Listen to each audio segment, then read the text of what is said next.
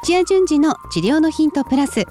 日本オランダ都市療法協会代表理事の土屋先生にお話を伺いながら進めていきます。この番組は治療家の皆さんへ届ける番組です。アシスタントの高江真紀子です。今日の質問は整形外科クリニック勤務の PT 全く違うやり方に感じるオランダ都市療法。改めてその特徴を教えてください。ということで土屋先生今週もよろしくお願いします。あよろしくお願いします。はい。今日の質問なんですがこの方です。えー、土屋先生初めてメールします。都内で開業している、えー、外科にて理学療法士をしています。職場の先輩にオランダ都市療法の凄さを力説され先ほどポッドキャストを初めて聞いてみました。あありがたいですね。はい、はい、ね おすすめしていただいてますねで聞くまでは同じ理学療法なんだから自分がやっていることと大差ないだろうと思っていたのですが先に謝りますすみませんでした全く違うやり方や考え方が興味深く学ぶところばかりで感動しています。特に、はい、うん、でも本当違いますもんね。うん、はい。で特に、えー、治療のアプローチの仕方や目標設定など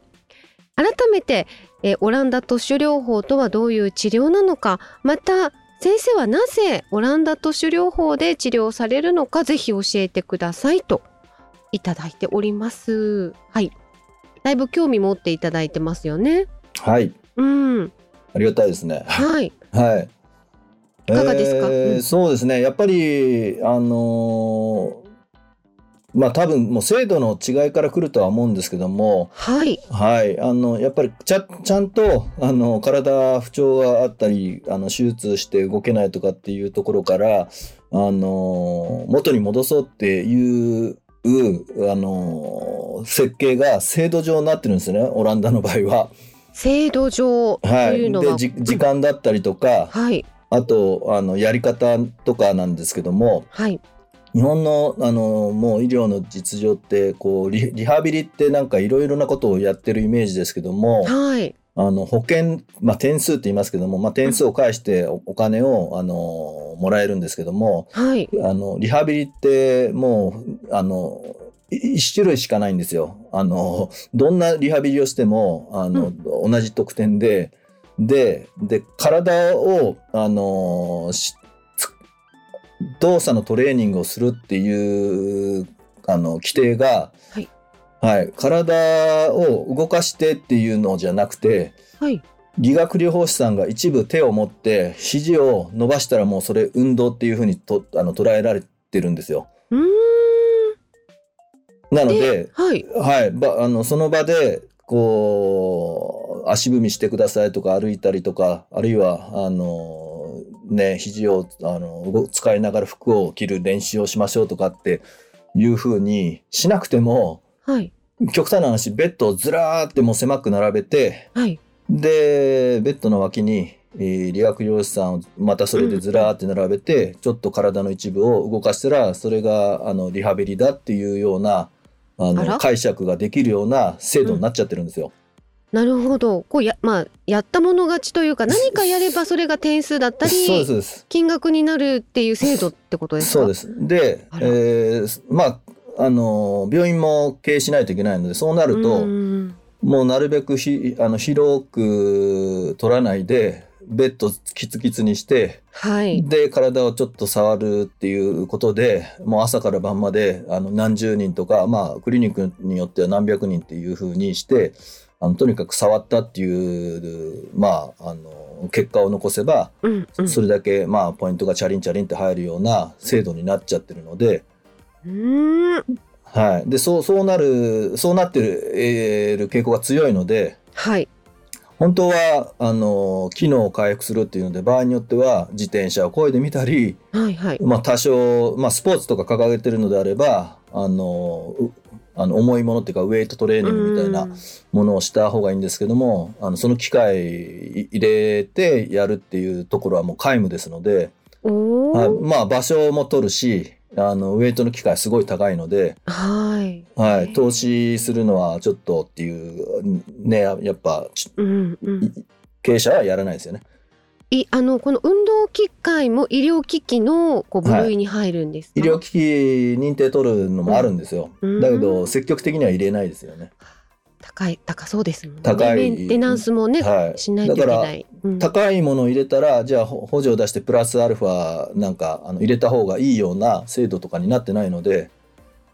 あの自腹なんですよだ患者さん思いでもうあのボランティア的にあのそういうものを先行投資するっていう既得なあのクリニックがあればそういうのをやってるような実情で多くはあのベッドをなるべく狭くしてで理学療師さんをあのなるべくずらーって並べるようにしないとリハビリ部門はあの利益が出ないんですね。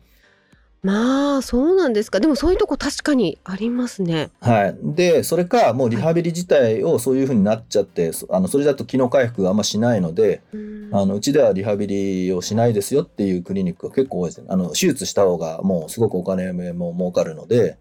で手術してあとはもうリハビリしないでリハビリできるところに行くとかもうリハビリはせずに日常であの回復してくださいあとは知りませんよっていうえーとこも結構多いですよ。そうなんですね。もう、はいなんかリハビリって聞くとちゃんと機能回復っていうのがこうセットになってると思ってたんですが、そうじゃないところもよくよくちゃんと見るとそうじゃないところはいも多いまあ、なっていう。70年代ぐらいにあの、理学療法士っていう制度がこう整ってきてこう、はい役人が作ったのであのリハビリっていう概念を知らない役人が作ったからそうなっちゃったと思うんですけどもあのそういう背景があるのででオランダの場合はとにかく機能を回復させようっていうところで、あのなるほど。もう局所の循環をどういうふうにして、まあ、あの極端な話あの組織損傷している細胞周りのあの間質液っていうんですけど細胞周りのあのええ液体がこう満ちているところが、えー熱帯魚の水槽のように常にあのフレッシュな状態になっていればどんどんどんどんあの回復が早いんですけども、はい。はい、あの通常病気してるとか怪我されてる方ってそこの局所循環ものすごい悪いんですね。はい。でまあそういうところを良くするためにあのまあスストレッチをしてみたりとか、はい。それこそう運動をしてもいいんですよ。運動すると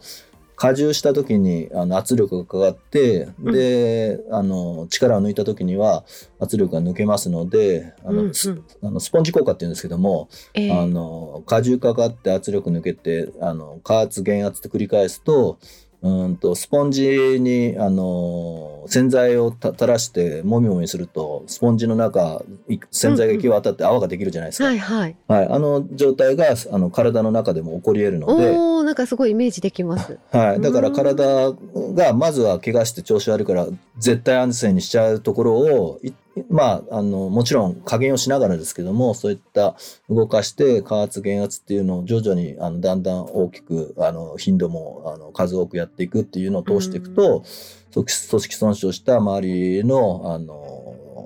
まあ間質液がいつもフレッシュな状態なので、えーよりこう早くこう治っていくみたいなところもあるので、まあ、そそういったあの原理原則に忠実に守りながらでその方の今できるあのもう本当そこの局所のあの抵抗力に対してあのギリギリのあの刺激をあのあ与えていくっていうのはすごい最大の特徴かもしれないですね。うーん。そうなるとやっぱりあのちゃんとプロの方がそばについててくれないといけないですし、そうですね。やりすぎちゃったりとか、ね。やらなさすぎちゃうってことはあるので、うーんで触っただけでなんとかっていうことにはならないですね。こならないですねこうはならないですもんね。はい。あのーうんだんだんとこう体力ついてきたりとかしたら、当然こう目標とする歯を磨くだったりとか、うん、まあスポーツの選手は分かりやすいですけど、走るとか、そういったのに近づくようなあの動作を開始したりとかしながら、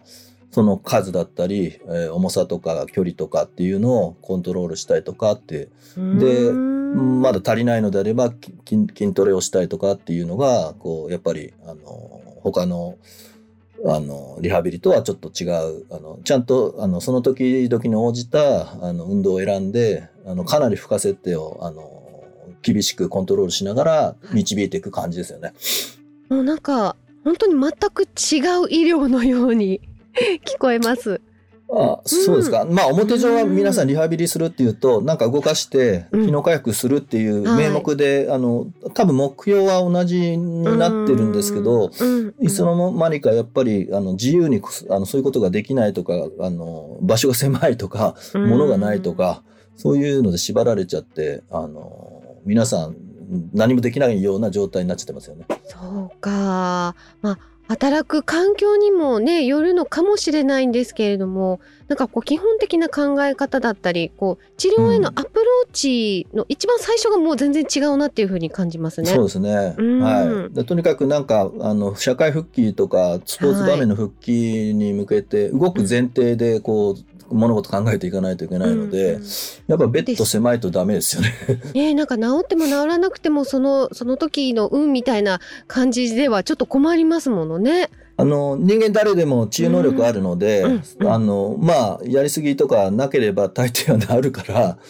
それに頼っちゃってる感じですよね。で、治らない人はそのままで、なんかリハビリ難民って言うんですけども、あの、ちゃんと見てくれるとこがないって言って、あちこち行くけども、テントリスクとかあると民間のなんかトレーニングジムとかも受け入れてくれないですし、本当大変ですよ。えー、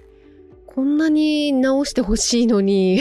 はい。そっかじゃあもうやっぱりみ全員がオランダ都市療法になるといいなっていうことですね。本当そう、そうなったらいいですよね。はいね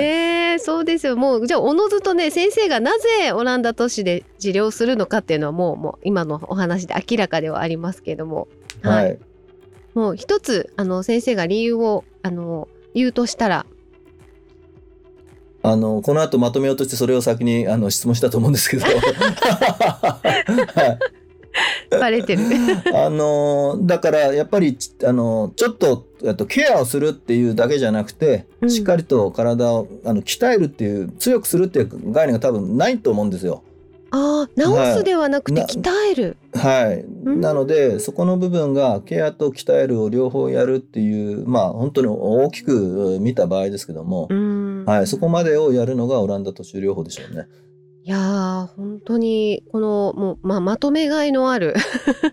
全く違うあの理学療法とオランダ都市療法っていうものだなっていうのはすごく分かったと思うんですが先生、はい。じゃあまとめると、まあ、制度の違いが先にあってはい。なので考え方がちょっと異なるっていうのはありますけれどもリハビリイコールもうちゃんと機能回復を目指してるのが、オランダ都市療法でもうここがメインなんですよね。そうですね。はい、触ってあのなんとかなるものではないことの方が多いですもんね。多いですね。はうん、とね体にメス入れたりしているわけですからい。ね。はい。はい、日常生活にこうなんとか戻れればいいとかではなくても本当に最初の元気な一番最初の体にこう戻れるっていう目標設定をしてケアではなくて、鍛えるってこと点数とかではなくてそうですね。ちゃんと根本のねあの原理原則に基づいて局所をちゃんと見てくださるっていうのがオランダ都市療法の素晴らしさかなとうん。思いますが先生、はい、うまくまとまりました。いいいいと思います。はい。もうなので先生はもうこれしかないですもんねもうずっとこれからは他のものにはいかないと思いますね。はいもう信じてついていきますはい。ということではいあの分かっていただけたかなと思いますやっぱり先先輩にねこういろいろとこう力説されてもなんとなく分から分かりづらいなっていうこともあると思うのでぜひぜひあのしっかり土屋先生の言葉でお話ししてるポッドキャストこれからも聞いてもらえればなと思います、はいありがとうございましたありがとうございました。さあ番組では皆さんからの質問をお待ちしております。理学療法士として柔道整復師として鍼灸師としてご活躍の皆さん今後オランダ都市療法を本格的に学びたいという皆さんその後の事業展開まで考えているという皆さんもぜひ新しい道を一緒に探していきましょう。ホームページから気軽にご質問もお待ちしています。そして、えーチャンネル登録もよろしくお願いします。土屋順次の治療のヒントプラス。日本オランダ都市療法協会がお届けしました。